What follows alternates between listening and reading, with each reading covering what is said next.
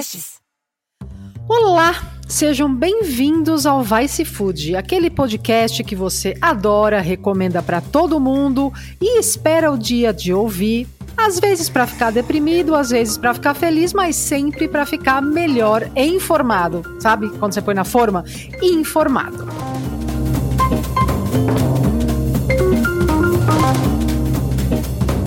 O tema de hoje é um tema difícil, porque apesar desse podcast falar sobre comida nas suas mais diferentes frentes, hoje a gente vai falar sobre a ausência dela. A gente vai falar sobre o aumento absurdo no número de pessoas em situação de fome no Brasil. É, há uns tempos atrás, se você me segue no Instagram, no arroba Aleixo, talvez você tenha visto. Se você não me segue, provavelmente você não viu, mas eu fiz um post sobre é, falando, na verdade era só um desabafo, falando como eu, mesmo sendo jornalista de gastronomia, é, estudando o assunto né, de, de cadeia de produção, me sentia meio envergonhada de postar comida num país onde tem 33 milhões de famintos. E o post meio que viralizou e algumas pessoas negaram a existência dos famintos, porque afinal, se eu não conheço nenhum faminto, não existe. É, e assim, ecoou muito, ecoou na cabeça de muita gente, várias pessoas dizendo que tem a mesma sensação de estar tá com vergonha de postar o básico, né? De falar sobre algo que deveria ser um direito universal, que é alimento. É, então, para quem não sabe de onde veio esse número de 33 milhões, é assim. A quantidade de brasileiros que passam fome foi de 19 milhões para 33 milhões em menos de dois anos. Esse dado foi de um levantamento que investiga a segurança alimentar no contexto da pandemia e foi realizado pela Rede Brasileira de Pesquisa em Soberania e Segurança Alimentar e Nutricional, a PENSA. A ela reúne pesquisadores de universidades e instituições de ensino de todo o país. Não é um estudo vozes da minha cabeça, tá? É um estudo sério, de levantamento de dados sério, com cientistas. A Pensan é uma referência no monitoramento da fome no Brasil e ela é reconhecida pelas Nações Unidas. Então, é, esse dado, em dois anos, a gente aumentou aqui foi de 9,1% para 15,5% da população passando fome. Quando a gente fala de insegurança alimentar, que é não saber da onde vem ou se terá comida na próxima refeição, esse número vai para 125 milhões de brasileiros. Nesses últimos dois anos, o país voltou ao patamar da fome de 30 anos atrás. É realidade. Se você mora em grandes capitais, você deve ter visto o aumento absurdo do número de pessoas em situação de rua. As filas nas doações de marmitas e de cestas básicas. A gente está num momento meio. meio não, completamente deprimente da nossa história. Deprimente. E aterrador, porque esse número de pessoas passando fome pode ser ainda maior. Então, em vez de só falar, né, da fome aumentando, da fome aumentando, é, a gente também quer falar como que nós, como sociedade civil, podemos ajudar a remediar essa situação. Falo remediar porque para sanar, né, para acabar com essa situação, precisa existir uma força política muito grande que nós também como sociedade civil temos responsabilidade, né? Esse ano é ano de eleição, então votemos direito. Então para falar qual é a real situação da fome no Brasil hoje? E como a gente pode agir para minimizar essa situação para as pessoas que estão em segurança alimentar ou passando fome, eu convidei alguém que entende muito do tema. Infelizmente, a gente precisa de pessoas que entendam muito do tema fome. Gostaria que a gente não precisasse, que não fosse um tema relevante, porque não existisse mais pessoas passando fome. Mas não é o caso. A nossa entrevistada de hoje é a Adriana Salai. A Adriana é historiadora, ela é professora universitária e ela está fazendo agora um doutorado sobre fome no Brasil. Obrigada, Adriana, por estar aqui com a gente no Vice Food. Obrigada a você, Aileen, por esse convite de estar aqui com você. Muito maravilhoso seu podcast. Muito obrigada. A gente conversou a semana passada, né, quando eu fui é, ao Mocotó. Para quem não sabe, a Adriana é uma das idealizadoras, junto ao Rodrigo Oliveira, do projeto Quebrada Alimentada, que é um projeto que, durante a pandemia, nasceu para ajudar a população da Vila Medeiros, as pessoas que não conseguiam mais comprar comida, a comerem. E esse projeto se mantém até hoje, distribuindo tanto cestas básicas quanto marmitas. E a gente estava conversando sobre esse tema da fome.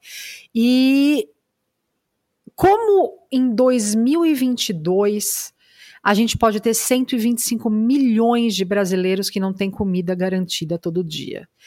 É, como que você recebeu esses dados desse último relatório da Pensan, da Rede Brasileira de Pesquisa em Soberania e Segurança Alimentar, é, com esse aumento tão grande em dois anos das pessoas em situação de fome no Brasil? Nossa, essa é uma pergunta importante, porque como você falou, estou fazendo aqui um doutorado sobre fome no Brasil, que eu imaginava que era que eu estava estudando o passado, né? Claro que a fome nunca saiu do Brasil, uhum. mas ela tinha melhorado significativamente. E aí a gente começa a se deparar com uma pandemia onde a fome avança completamente. Hoje a gente pode falar que a gente vive uma situação de emergência de fome, né? Uma fome epidêmica, como o José uhum. de Castro, que é o cara que eu estudo, fala. A gente já tinha números que eram absurdos, que foram divulgados pela Rede Pensan em 2020, frutos do desmantelamento de políticas públicas de combate à fome, somados uhum. à pandemia e à ineficiência do Estado de lidar com a situação. A gente já estava lá com 55% mais ou menos da população em algum nível de insegurança alimentar. Inclusive, foi esse um dos motivos que fez com que a gente criasse o Quebrada Alimentada que é um projeto emergencial de assistência alimentar. A gente sabe que a fome não vai acabar pela doação de comida, mas em um momento de emergência, eu não posso esperar que políticas públicas façam Exato. efeito. A gente precisa ser solidário com quem está com fome nesse momento.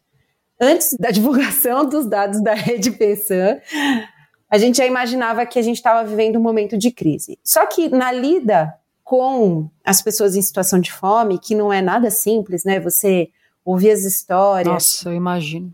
Você tem que dizer não para as pessoas, porque a nossa é, demanda por cesta básica é muito maior do que a nossa capacidade de oferta, então a gente tem que dizer não todos os dias. Isso é absolutamente horrível de se fazer. Então a gente estava lá nessa lida com essa insuficiência de doações, porque as doações diminuíram muito, a gente tem uma demanda forte ainda, mas aí eu, eu tentando me enganar, eu ficava pensando assim: ah, talvez tenha melhorado um pouco, né? Porque a economia começou a voltar. A gente sabe que a pandemia não acabou, mas a, a gente vê que os comércios voltaram. Tá tudo aberto, né? Tá, de repente. É, é, de repente tá tudo bem. Eu ficava me enganando. Aí faz menos de um mês.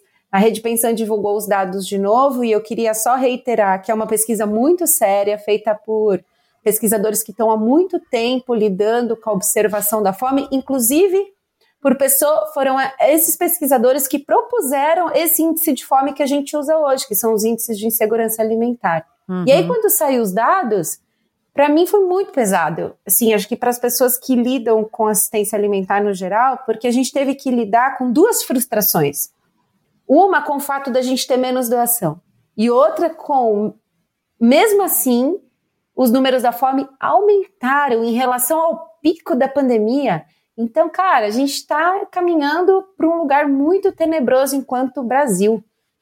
É, você falou de uma coisa importante, né, que eu acho essencial a gente falar, que é o desmantelamento das políticas públicas referentes à alimentação. Porque existe aquele pensamento mágico de que só existe gente passando fome porque a economia ficou parada durante a pandemia. Você que queria ficar em casa é culpado pelas pessoas passando fome. Isso é mentira. Né? A, o mundo inteiro ficou parado durante a pandemia, efetivamente parado, né? A gente nunca parou de verdade, e esses números de crescimento de fome não são no mundo inteiro. Né? E eu queria que você falasse um pouco sobre esse desmantelamento das políticas públicas e especialmente sobre algo que me choca, quer dizer, não devia me chocar nada nesse governo, mas enfim, é o atual governo federal ele acabou com algo que já existia há mais de 25 anos, que são os estoques reguladores de alimentos. Que é basicamente o que? Você comprar dos produtores no mercado interno por preços padrão e ter esses alimentos em estoque é, grãos, né, arroz, feijão, trigo, etc e tal, para quando ou tiver uma quebra de safra, ou uma guerra, ou uma pandemia, você pôr de novo isso no mercado com preços que não aumentem para as pessoas poderem se alimentar, né? E isso não existe mais, a gente não tem estoques reguladores. Então, é, junta-se a inflação, junta-se as pessoas sem emprego e a gente tem aí é, um cenário caótico que leva milhões de pessoas para a fome. Né? Comenta um pouco sobre essas faltas de políticas públicas.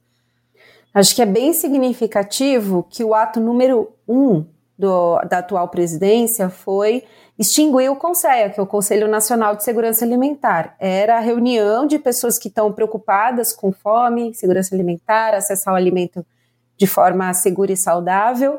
Era a comunicação entre a sociedade civil, os diferentes espaços do governo e o poder executivo. Então, o poder, uhum. assim, a, a ação número um desse governo foi isso, e eu acho que significa muito quais são os interesses desse governo. A gente, essa questão que você falou do fim dos estoques reguladores, ela é muito importante, porque a gente tem a Companhia Nacional de Abastecimento, que é a CONAB, que ela compra, como a Arlene falou, é, alimentos que são fundamentais para a mesa do brasileiro, como, por exemplo, feijão, arroz, para ter uma segurança se caso algo acontecer, como, por exemplo, uma guerra na Ucrânia. Uhum. Como, por uhum. exemplo, o aumento dos combustíveis. Por exemplo. Por exemplo, é só um exemplo do que está uhum. acontecendo hoje. Só que esses estoques foram zerados. Eles estão, eles estão, começaram a diminuir já em 2016, 2015. Alguns estão zerados, como por exemplo de arroz e feijão, e outros estão insignificantes, como por exemplo de milho. E aí, com isso, o Estado ele perde uma ferramenta muito importante de regulação de preço e, como consequência, a gente vê a inflação aí. E a inflação ela tem um impacto direto na mesa das pessoas que têm menor renda, porque a pessoa tem que passar a diminuir o número de alimentos que ela come, a variedade de alimentos que ela come. É só a gente ver hoje que o preço da cesta básica para uma família, ele é maior do que o salário mínimo. Isso já é um problema por si só, porque o salário mínimo ele deveria garantir todos os gastos de uma família. Ah, ele é o mínimo, né? O mínimo para viver com decência, né? Que não está acontecendo. Exatamente. Eu peguei um dado aqui fala dos 50 itens que mais encareceram no último ano, 34 são alimentos. E a gente tem uma alta de mais de 100% em vários dos alimentos. É só a gente olhar no supermercado, quem vai no supermercado aí sabe do que eu estou falando, o preço do café, o preço da batata, o preço dos legumes. Imagina para quem ganha um salário mínimo. É só a gente ver quanto a gente gasta com alimento por mês e ver se R$ 1.200 cobre todas as despesas de uma pessoa. E a gente não, começa isso, a entender. Isso não é só comida, né? É comida, alimentação, é gás, é luz, são contas, quer dizer, é, é inviável, né? Exatamente, mas a gente não está falando só da destruição da Conab, né, que está inclusive vendendo os seus armazéns. A gente tem que falar também de outras políticas públicas que impactam, e uma que eu queria evidenciar, que foi uma política muito feliz, que chama PA, Política de Aquisição de Alimentos, hum. e ela prevê que 30% da compra de alguns setores venha da agricultura familiar. E essa, esse mecanismo é tão importante para a diminuição da fome, porque, incrivelmente, os lugares que mais passam fome no Brasil é o campo, que é quem produz a nossa comida. Porque hoje, como a gente vive numa sociedade monetarizada, onde o dinheiro dá acesso ao alimento, mesmo no campo, é a renda que vai determinar o que você come, infelizmente. Então, as pessoas que estão produzindo alimento, ou commodities, né, mas que estão vivendo no campo, são as pessoas que mais passam fome. Então, se você fomenta a agricultura familiar, imagina o poder de compra que tem o Estado, isso tem um impacto direto nos níveis de fome. E essa política. E é tão absurdo, né, isso, porque além, além das pessoas que estarem no campo estiverem no campo, né, moram no campo, terem a sua compra de alimentos assegurada pelo governo. Então, elas vão poder investir naquela terra, elas vão poder é, comprar maquinário se for preciso, enfim.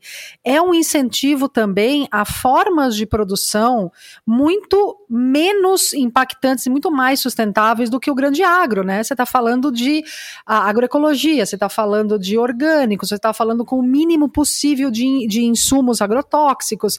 Então, assim, quando você quebra uma perna desse sistema, no caso, você fala: ah, não, ninguém mais precisa comprar de agricultura familiar, compra de quem quiser, você também está destruindo o campo, né?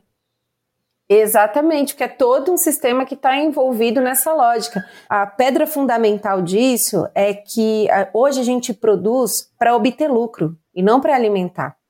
E, e lucro de sistemas financeiros que nem fazem parte da produção daquela commodity ou daquele produto. E, e, isso gera toda uma lógica que vai poder acessar aquele alimento quem puder comprar. É simples assim: alimento hoje não é um direito, é uma mercadoria e ele está inserido nessa lógica. Não à toa a gente está nesses índices de fome, sendo um dos maiores produtores de commodities, né? enfim, do campo do mundo. Tem uma outra política que eu queria falar que também foi desmantelada nesse governo, que é o programa de cisternas. Porque quando a gente fala de comida, a gente também tem que falar de água. Uhum. E o programa de cisternas, que é levar água para o semiárido, ele teve um impacto muito importante para a manutenção daquela população naquele local e valorizando um bioma que é naquele local, não tentando mudar né, todo um bioma e uma diversidade que está ali. E o programa de cisternas teve esse impacto importante e hoje tem na fila de espera algo em torno de 350 mil famílias, eu não tenho o número aqui, mas é um Nossa número impressionante, senhora. porque o programa está praticamente paralisado. E a gente tem uma série de ferramentas que o Estado tem para diminuir os índices de fome que não estão sendo geridas e que impactam diretamente nesses índices. Nossa, é tão, é tão chocante, sério, que eu fico até meio, sabe, dar um bug na cabeça, assim, porque é tudo tão absurdo. E eu queria só explicar uma coisa que eu fui entender há muito poucos anos atrás, que é a gente nunca aprendeu, em nenhum momento da nossa vida na escola, a pensar de forma global, a pensar em forma de cadeia, né? Como as coisas são encadeadas e como elas funcionam. É, nada funciona sozinho, né? E a gente não aprende isso. A gente aprende, a gente lê notícia, parece que as coisas são fatos isolados. Então, quando você fala da inflação, da fome, o fim dos estoques reguladores, o como o café aumentou, a guerra, está tudo absolutamente é, encadeado. Então, assim, só para quem está ouvindo, dar um exemplo, né? Até tá tendo uma guerra na Ucrânia. A Ucrânia é a quinta ou sexta maior produtora de trigo do mundo. A Rússia é uma das maiores exportadoras de trigo do mundo. Então tem um embargo contra a Rússia. Muitos países não compram é, trigo da Rússia porque ela invadiu a Ucrânia. Beleza. É, a Ucrânia não tem como escoar esse estoque, nem gente né, para colher. A Índia é uma super produtora de trigo. Daí o que acontece? O mercado global falou: beleza, dona Índia, vamos lá comprar todo mundo da Índia. Nós estamos vivendo uma crise climática, teve uma onda de calor que chegou a 52 graus em algum lugar da Índia, teve quebra de safra de trigo. A primeira coisa que os governantes da Índia fizeram foi: nós não vamos exportar nenhum trigo, porque nós precisamos manter esse trigo para nossa população se alimentar é, que é o oposto do que se fez nesse governo. A Adriana pode falar com mais propriedade que eu, mas, por exemplo, a, o ano passado a gente exportou toda a nossa soja para alimentar bicho do outro lado do mundo e a gente teve que importar soja dos Estados Unidos em dólar para fazer óleo de soja.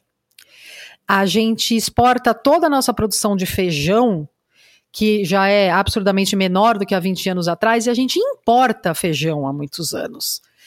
É, então é legal, Adriana, se você conseguir falar desse pensamento é, global, assim, de como as coisas se encaixam umas nas outras, para a gente começar a ter uma visão mais clara de que não existem fatos isolados, né? Todos esses fatos, eles acentuam uns aos outros. Ah, exatamente. Acho que já faz um, uns bons anos que a gente vive numa aldeia global e que tudo está interligado. Uma coisa que acho que você falou muito bem, né, sobre a circulação de mercadorias que hoje não funciona mais dentro de um país ou de uma região, ela obedece, inclusive mercados futuros, né? Porque hoje a soja está uhum. comprometida até sei lá quando. Imagina se tem uma quebra de safra, mas tudo bem. Mas eu queria falar um pouquinho sobre a questão dos combustíveis, por exemplo, que impactam Opa. diretamente no preço do alimento. Hoje a gente tem é quase autossuficiente, né, em petróleo. A gente produz muito petróleo, importa algum pouco, mas produz muito. Mas a gente está tão ligado a esse sistema global que a gente não consegue garantir preços é, acessíveis, nacionais, mesmo tendo uma produção muito grande de combustíveis. Porque a gente claro, não refina, né? A gente não tem refinaria é. suficiente, né? Mas não tem porquê, né? Não, é a mesma coisa. A gente continua sendo uma, uma coloniona, né? A gente exporta tudo que é bruto, soja bruta, petróleo bruto e a indústria, necas, né? Exatamente. E, e, aí a gente não consegue garantir isso, isso tem um impacto. Mas em vez de a gente também investir em meios alternativos de circulação de mercadoria, a gente se mantém nesse mesmo sistema. Por isso que acabar com a fome é tão difícil. As pessoas sempre fa fazem essa pergunta: ah, o que a gente precisa fazer para acabar com a fome? E aí minha vontade é falar: olha, dentro desse sistema a fome nunca vai acabar, porque ela produz a fome. A fome é importante para esse sistema porque a gente precisa de pessoas com fome, com medo da fome, para que elas trabalhem em jornadas absurdas de trabalho e não passem fome. Ao mesmo tempo, a gente produz só mercadorias. Então, enquanto as pessoas estiverem acessando o alimento através de mercadorias, algumas pessoas não vão acessar. Porque a uhum. gente tem uma forma de viver que também produz a pobreza. Ou seja, tem gente que não vai ter dinheiro para comprar comida nesse sistema. E é muito triste falar isso, né? Eu sempre falo, ah, a Adriana vem aqui em todos os lugares como a portadora de tristeza e de más notícias. Ah, é realidade, gente, não é má notícia. é o que acontece. Nesse estudo sobre a pobreza, sobre a fome, nesse aumento da fome, é, uma coisa que eu vejo muitas pessoas perguntarem e falarem é: gente, aonde tá todas essas pessoas com fome? Porque eu não vejo tanta gente com fome. É, existe também uma invisibilidade, né? Porque a grande parte das pessoas passando fome, elas estão também nas cidades, obviamente, né? Você só vê a quantidade de, de pessoas em situação de rua mas elas estão longe do público formador de opinião, né? Nossa, essa também é uma boa pergunta, viu? O José de Castro, que é o cara que eu estudo no doutorado, ele fala que a fome é um tabu. E eu continuo achando que é assim. Hoje a gente fala mais abertamente sobre isso, mas as pessoas têm muita dificuldade de ver realmente o fenômeno da fome, porque é pesado pra caramba. E a partir do momento que você vê, você vai ficar sem fazer nada? Tem uma coisa sobre a fome que, de fato, ela, em números absolutos, ela está mais na cidade, né? Em porcentagem, uhum. a chance de passar fome ela está mais no campo, mas como a população está mais concentrada na cidade, ela está mais na cidade. É proporcional, e a, é. é. E a gente vê nas ruas todo dia a população de rua. Só que tem uma coisa que eu aprendi, assim, no, no projeto Quebrada Alimentada, e queria trazer aqui, que são histórias de pessoas, porque quando a gente fala em número, a gente fala, sei lá, 125 milhões de pessoas, é gente pra caramba, né? Mais da metade do Brasil. Nossa. Só que é, às vezes é pouco tangível, porque é um número tão grande, tão longe da gente. Mas eu queria contar aqui três histórias que eu aprendi no Quebrada Alimentada, que é o nosso projeto de assistência alimentar, que no convívio com as pessoas e na, nas entrevistas que a gente fez, eu aprendi muito mais que no doutorado. E aí eu acho que são as três histórias que mostram bem o perfil de fome, assim, quem está passando fome e como é esse processo de geração da fome, né? Por que uhum. elas estão nesse lugar de fome, principalmente nesse momento de crise de pandemia. A primeira história é de uma mulher chamada Lenir, que ela tem duas filhas especiais. Ela está na faixa assim de uns 50 anos e ela precisa cuidar integralmente das filhas, porque as filhas é um problema degenerativo que foi ficando mais grave e ela teve que parar de trabalhar como cabeleireira para ficar pra cuidando cuidar. das filhas. Ah. Não à toa é uma mãe solo, como muitas desse Nossa, Brasil, é. e é um dos perfis que mais passa fome também nesse Brasil. E a Lenir, ela vive com uma aposentadoria, R$ 1.200, para três pessoas, ela e as duas filhas. A Lenir, ela nem paga aluguel. Olha só que maravilha, né? Poderia ser. Só que, uhum. como a gente sabe muito bem, esse valor não alimenta. E quando a gente conheceu a Lenir, ela já estava há dois anos, a gente conheceu é, no começo da pandemia e ela já estava há dois anos, ou seja, são quatro anos de história em que ela estava só almoçando, porque ela não conseguia Nossa, comprar as três refeições por dia. é, almoçando e comendo mais alguma coisa no dia, né? Então vamos contar aí que ela tinha duas refeições por dia, refeições, obviamente, nutricionalmente também muito insuficiente. Essa fome da Lenine, ela não foi gerada pela pandemia. Ela é o que a gente chama de uma fome estrutural, porque é uma fome gerada dessa pobreza que vem dessa imensa desigualdade do Brasil. Ela acontece desde antes da pandemia. Já a Esther é uma segunda história. É a história de uma mulher que tinha três filhos e hoje está com quatro filhos. Mãe solo também, quando eu a conheci, hoje ela tem um companheiro. E a Esther, ela era camelô oh. na feira da madrugada. E ela falou para mim: Ah, eu tinha uma renda de mais ou menos 3 mil reais e eu conseguia viver com os meus três filhos, eu e os meus três filhos, e ela paga aluguel. Só que com a pandemia, os trabalhos informais, que hoje é quase metade dos trabalhos do Brasil, Você né, 40%, fala, é. ele simplesmente evaporou, porque tudo fechou, porque tinha que fechar mesmo, né? E é porque fechando morreram 660 mil pessoas. Imagina se não tivesse fechado, né? Exatamente. A Esther, por ser mãe solo e já acessar o Bolsa Família, ela recebeu o valor máximo de R$ 1.200. Nossa, R$ 1.200, né? Só que a Esther, ela paga 800 reais de aluguel. Acabou, né? Acabou, exatamente, acabou. E aí a Esther, sem saber, sem saber assim cientificamente, mas conhecendo muito mais que eu, ela me narrou todos os processos das fases de insegurança alimentar. Ela falou assim para mim: no começo, a gente tirou a variedade, né? A gente parou de comprar as marcas que a gente gostava e tirou as frutas e tal. Depois a gente foi diminuindo a quantidade de comida. E ela falou assim que teve momentos, as duas semanas antes dela entrar no nosso projeto, eles estavam comendo só arroz as três refeições. Nossa. E a Esther, ela estava tomando água para enganar o estômago, porque ela não tinha nada para comer e ela queria deixar o arroz para os filhos dela comerem. E esse processo da mãe e da mulher não comer para dar para os filhos, isso está inclusive na bibliografia científica sobre o tema. Não é só a Esther que faz isso. A fome, ela é um substantivo feminino e ela tem gênero. Assim, as mulheres passam muito mais fome do que os homens porque elas fazem esse movimento de deixar comida para os filhos. E foi o que a Esther contou para gente.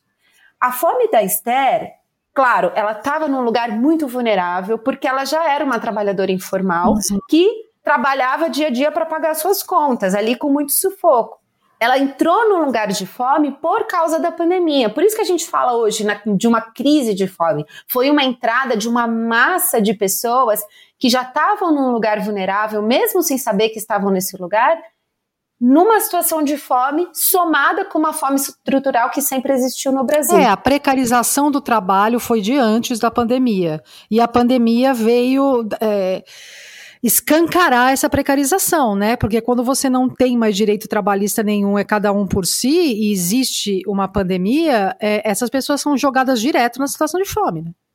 Exatamente. Eu queria também contar uma terceira história, que é uma história menos vista ainda. Eu acho que é a história da Maria, que ela era inclusive a minha vizinha de prédio a gente um tempo morou num prédio bem pequeno perto do Mocotó e a gente manteve uma escolha política, inclusive, de se manter na Vila Medeiros, que é o bairro do Mocotó, para atuar nessa região uhum. e viver nessa região. E ela era nossa vizinha. Ela tinha uma situação confortável. O marido dela ele tinha um estacionamento e eles viviam com carro, né? Assim, um, um pequeno negócio, viviam disso e tal. Só que o marido morreu de Covid e Puta ela não trabalhava. E quantas pessoas não morreram de Covid nessa pandemia? E o que aconteceu com ela?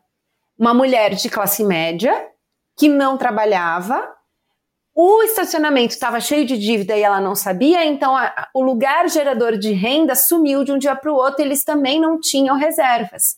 Então ela entrou num lugar de fome do dia para a noite. E, e assim, essa, ninguém tem orgulho de pedir cesta básica. Tem gente que, muita gente me pergunta assim: ah, mas tem pessoas que se aproveitam do projeto e tal. Ah, sei lá, pode ter uma ou duas, mas a regra, as pessoas têm muita vergonha de estar nesse lugar. Ah, mas você sabe, Adriana, que eu acho que essa coisa que brasileiro, eu não sei outros países porque eu nasci aqui, mas brasileiro tem de falar assim: ah, eu não dou porque as pessoas se aproveitam, só tem filho da puta. É uma forma de você se eximir da responsabilidade social de fazer qualquer coisa. Cara, total. Né? Como só tem filho da puta mesmo, eu não preciso fazer nada. Eu acho também. É só você olhar a cara das pessoas. A gente construiu uma sociedade que, se você falha, a, a desculpa é que a culpa é sua. Uhum. E isso faz com que elas tenham muita vergonha de estar nesse lugar. Mas a real é que a culpa é de todos, não é dela, não é individual. A culpa é do sistema que coloca as pessoas nesse lugar. A culpa é da Maria? Não, cara. O marido dela morreu de Covid e ela não teve nenhum amparo. E aí ela demorou muito para procurar a gente. E aí ela falou, e aí eu lembro assim, como se fosse hoje, porque a gente ganhou da escola dos meus filhos, que é uma escola maravilhosa e que se organizou para doar produtos de higiene pra gente. A gente tinha umas escovas de dente, pasta de dente, sabonete e tal. Aí eu fiz um kit de higiene e dei para ela. E ela começou a chorar porque ela falou assim: Adriana, a gente não tem nem sabonete em casa. Ai, meu Deus, que, que absurdo, né? É absurdo, porque são histórias, ah. são pessoas vivendo isso. E a gente fala dos números, só que aí, às vezes, algumas pessoas não conseguem materializar o número em histórias. O que eu acho estranho em algumas pessoas, não é, não é a maioria, obviamente, mas nesses negacionistas sociais, né, são, eu chamo dos terra, terraplanistas sociais, assim, quando você nega a existência de algo evidente, né, como a fome, como o desemprego, é, Aonde estão essas pessoas? Meu filho, essas pessoas estão trabalhando como gari, às vezes. Às vezes elas estão trabalhando na sua casa e você não sabe que ela só faz uma refeição por dia porque não tem dinheiro para pagar outra. As pessoas não saem por aí falando que estão passando fome ou falando que estão fazendo uma refeição por dia, porque isso é um lugar de vergonha, é como se elas tivessem falhado na sociedade capitalista. Assim, eu não tenho dinheiro para comprar comida. Então, você não vai ver a, as pessoas falando com orgulho que os filhos só estão comendo arroz. É, não é algo que elas postam em rede social. E mais do que isso, não é porque você não vê que não existe. A gente tem que parar com esse negacionismo social. Assim, sim, nós somos um país profundamente desigual e sim, existe 125 milhões de pessoas hoje no Brasil que não fazem todas as refeições porque não têm acesso à comida ou porque não têm dinheiro. É fato. Então, vamos parar de fingir que isso é fruto da mente de um de um criador de campanha comunista, entendeu? Não é. Assim, a Terra não é plana e existem 125 milhões de pessoas no Brasil hoje que não sabem se vão ter a próxima refeição. É, eu acho bom deixar bem claro isso, porque nós temos eleições, né? Agora, este ano. É, e do mesmo jeito que existem políticas públicas que abraçam a volta à fome, como a gente está vendo, existem políticas públicas que afastam a fome da realidade do brasileiro.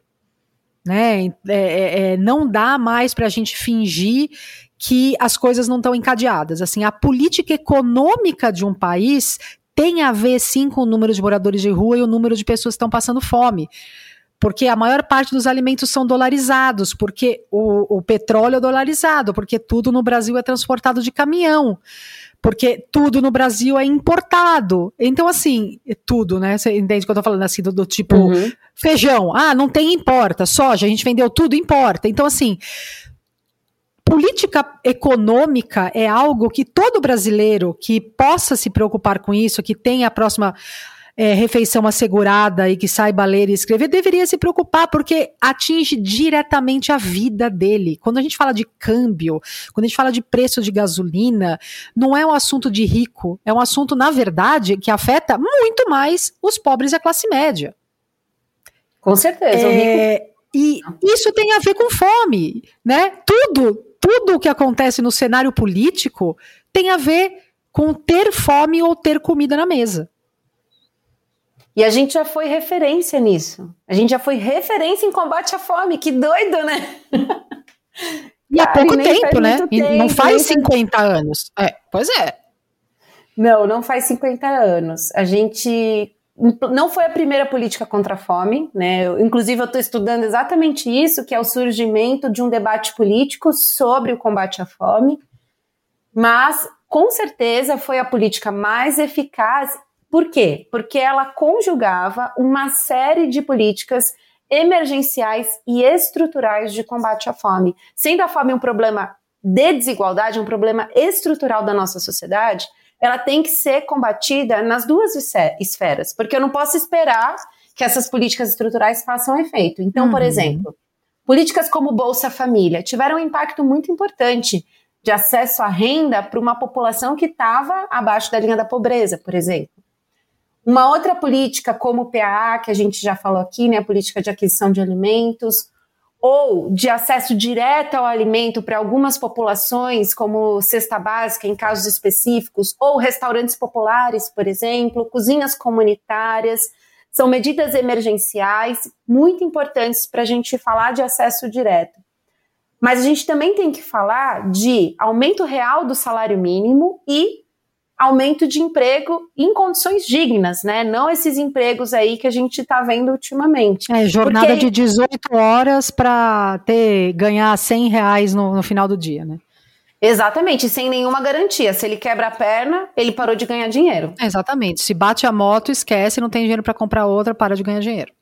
E tem muita gente que entrega comida e não come. Muito. Muito. Muito. Mas a gente tem que, então, além de de emprego, porque isso dá um poder de escolha que é tão importante para as pessoas, elas escolherem o que elas querem comer. A gente tem que falar também em políticas que vão melhorar os níveis de desigualdade da nossa sociedade.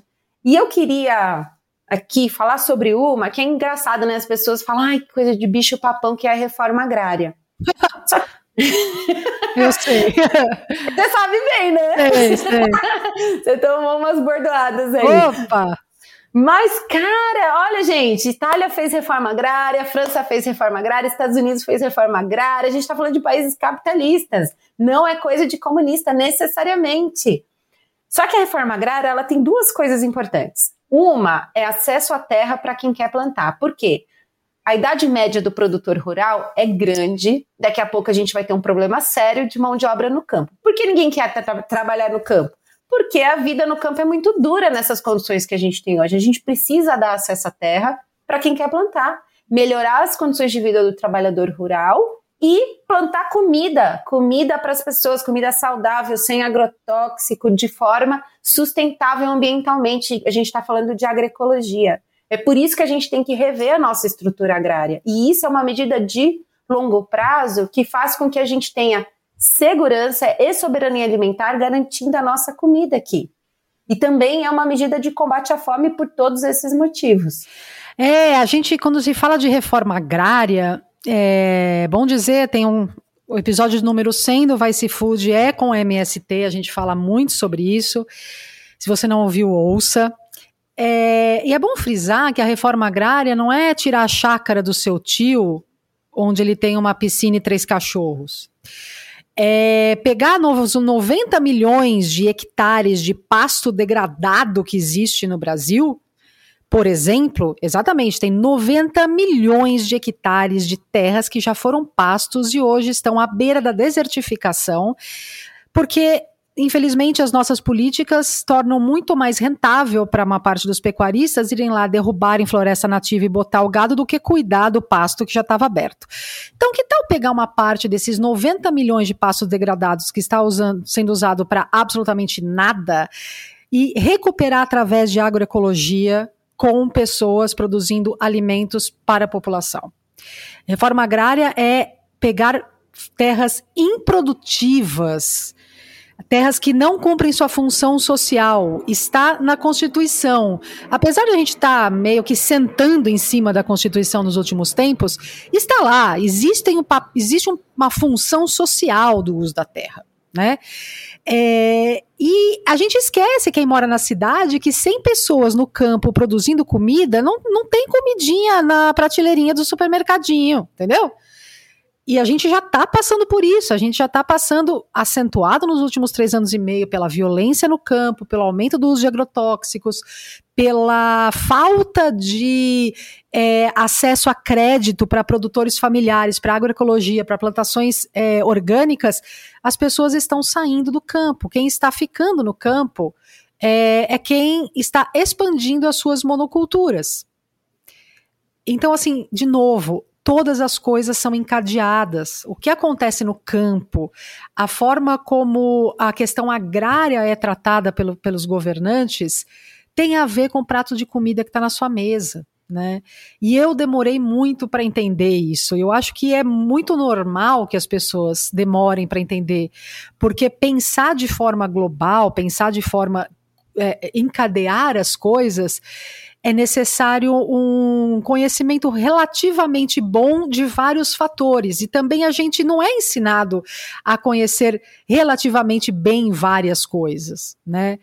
É, depende muito da gente mesmo querer entender isso. É, e eu fui como jornalista de gastronomia e etc e tal, visitar a produção, e daí de visitar a produção, até chegar na questão do caceta. Nós somos os maiores produtores de soja do mundo, os maiores produtores e exportadores de carne de frango do mundo. Um dos maiores exportadores e produtores de milho do planeta. E nós temos 135 milhões de pessoas sem saber de onde vem a próxima refeição. Faz algum sentido para você? Cara, para mim não faz, ao mesmo tempo em que a gente entende a dinâmica da sociedade. Porque é isso, a gente está produzindo mercadoria, não alimento. Enquanto a gente uhum. produzir mercadoria, a gente vai ter gente passando fome, porque o objetivo fim é vender e lucrar, e não alimentar as pessoas. É por isso que a gente precisa rever. Eu falo, esse método de viver do homem branco, ele deu muito errado. A gente tem que resetar e fazer diferente. Não, deu muito errado, mas assim, errado num nível pelo amor da Santa Inácia, né? Deu muito errado. É só ver o estado que a gente está agora no planeta, né? Aquecimento global, mudança climática, derretimento de calota polar, é, resistência a antibiótico. Cara, deu errado. Já, já deu para perceber que deu errado, né? Tá na hora da gente começar a mudar. É, e a mudança é já, né? Tá todo mundo falando Tá tão óbvio, só que a gente não quer abrir mão de nenhum privilégio, nem do nosso carro parcelado em 57 vezes que tá na garagem que a gente fica todo dia usando para ir trabalhar três horas de carro por dia. Mas é isso, Adriana. Eu acho que falta muito essa compreensão, esse pensamento global, sabe, de como as coisas, uma coisa afeta a outra. Porque é só o conhecimento, né? É só a educação que faz as pessoas efetivamente, e eu falo de educação não só educação formal, não, é uma educação é, empírica, a educação do dia a dia, de entender que sim, dá para ser diferente, principalmente porque não dá mais para ser desse jeito. Tem que ser diferente, né? Exatamente. Vamos começar em outubro a fazer diferente. Vamos, pelo amor de Deus. E enquanto não chegar outubro, eu acho que muita gente que está ouvindo vai se perguntar é, como a sociedade civil, como as pessoas que estão ouvindo podem é, ajudar a mitigar é, esse problema da fome? Assim, existem caminhos de através de ONGs? Como, como fazer para não ficar de mãos atadas?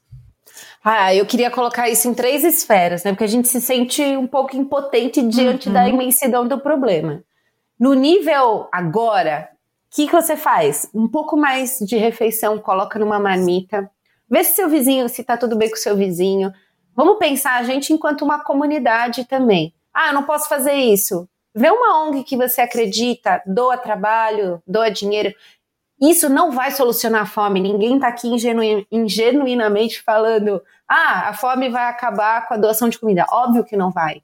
Mas as pessoas estão com fome, cara, e a gente vai ficar aqui fingindo que isso não está acontecendo? Pois é.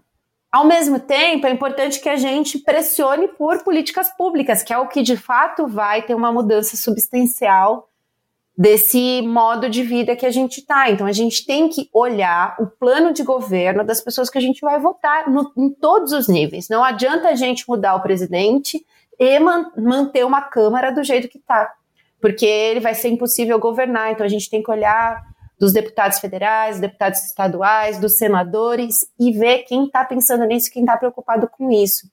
Mas, ao mesmo tempo, também pensar dos limites desse sistema.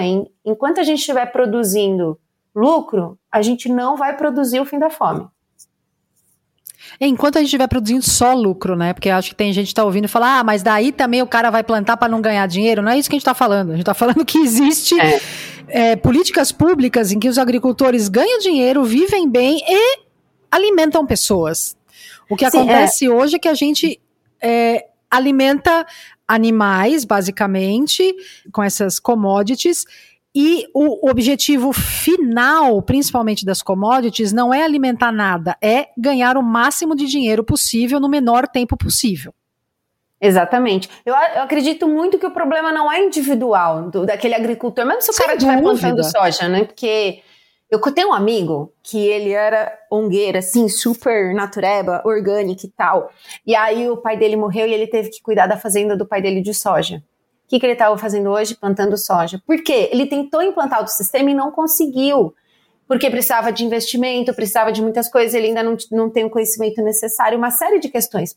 A questão não é individual, a questão é sistêmica. Por isso que o governo precisa agir, dando financiamento, ajudando os, os agricultores que querem plantar comida de forma agroecológica, em, na agricultura familiar, é, tirando subsídio dos agrotóxicos e colocando para essa produção orgânica, tirando os subsídios dos alimentos ultraprocessados e colocando para quem uhum. quer plantar alimento saudável. É um problema que precisa ser resolvido no nível de decisões políticas, de políticas públicas. E a gente tem aí em outubro uma possibilidade bem grande de fazer as coisas mudarem um pouco para melhor, porque é uma eleição geral, né? A gente vai uhum. ver tudo. É, e, de novo, política tem tudo a ver com fome, política tem tudo a ver com comida. Não adianta falar, não gosto de política. A política não está ligando se você gosta ou não para ela, ela vai continuar existindo. Só que se você começar a se inteirar e entender que se abster influencia na sua vida da mesma forma que não se abster, você vai querer que as coisas fiquem um pouco melhores. Então você vai, né, querer ter voz nisso. É, eu sei que é cansativo, que está todo mundo cansado, pandemia, crise, inflação. Tem dia que eu quero acordar e enfiar a cabeça na terra. Mas assim, o fato é, tá difícil, mas se a gente não fizer nada, vai ficar pior. A gente pode fazer ficar melhor. Né? Pensar que a força do coletivo é muito grande. E nós somos muitos brasileiros, nós somos muitos no planeta, e a gente pode sim fazer diferença. A gente pode sim combater a fome, a gente pode sim combater o uso dos medidos de agrotóxico, a gente pode sim ter mais variedade de comida mais limpa na, na nossa mesa, se a gente votar nas pessoas certas, se a gente continuar pressionando estas pessoas depois que elas forem eleitas, é, tudo influencia na nossa vida e a gente não vive sozinho, né? É isso que você falou, é uma, é uma tribo, tribo global, né? É, eu sei que é cansativo, eu sei que dá, todo mundo tá, tenta ganhar dinheiro o dia inteiro, tem que cuidar da família, cuidar da saúde, fazer ginástica, não sei o quê, cozinhar. Ai, meu Deus, eu tenho que me preocupar com o coletivo. Você pode não se preocupar, mas você faz parte dele. Se você não se preocupar, alguém vai fazer isso por você. É verdade. Aliás, tem muita gente querendo que você não se preocupe, porque aí eles vão lá ficar fazendo o que querem. Essa festa que tá lá, né, com esse orçamento secreto, por exemplo. Nossa, eles estão doidos para você não se preocupar. É, orçamento secreto. O Brasil é um dos únicos países do mundo que corrupção vira orçamento Legalizou. secreto. É, não, é, é, é, enfim. E pensar que tudo tá. É, é isso, né, gente? Você acha que esses bilhões e bilhões que estão vazando na mão de todos esses políticos, eles não poderiam estar sendo alocados para projetos no combate à fome, para projetos de, de agricultura limpa? Óbvio que poderiam. Né? É, mas eles estão virando barra de ouro para alguns ministérios. É, estão virando é, garimpo na Amazônia. Então, assim, de novo, é cansativo? É. Mas a única forma é lidar com isso, sabe? Aquele momento em que a gente tira aquele momento que você tira tudo do armário para arrumar e você fala, cara, eu não quero mais fazer isso, mas você tem que fazer porque tá tudo em cima da cama, é meio o momento que a gente está passando aqui. A gente precisa arrumar as coisas, né? E precisa é, entender que 33 milhões de pessoas passando fome e 135 milhões em algum grau de insegurança alimentar não é porque Deus quis, é uma construção política. Né? É uma decisão, é. É uma Isso decisão mesmo. política. É, Adriana, antes da gente terminar, se você quiser falar alguma coisa, dar um último recado, fique à vontade. Ah, eu vou falar que eu adorei o jeito que terminou. Ótimo, eu também. Eu, eu tenho dois recados, que são os que a gente já deu. Ajude o seu vizinho Preste atenção na comunidade e vote direitinho em outubro. Exatamente, eu faço as palavras da Adriana as minhas palavras. E assim a gente termina mais um episódio do Vice Food. E como eu sempre digo, o que comemos molda o mundo.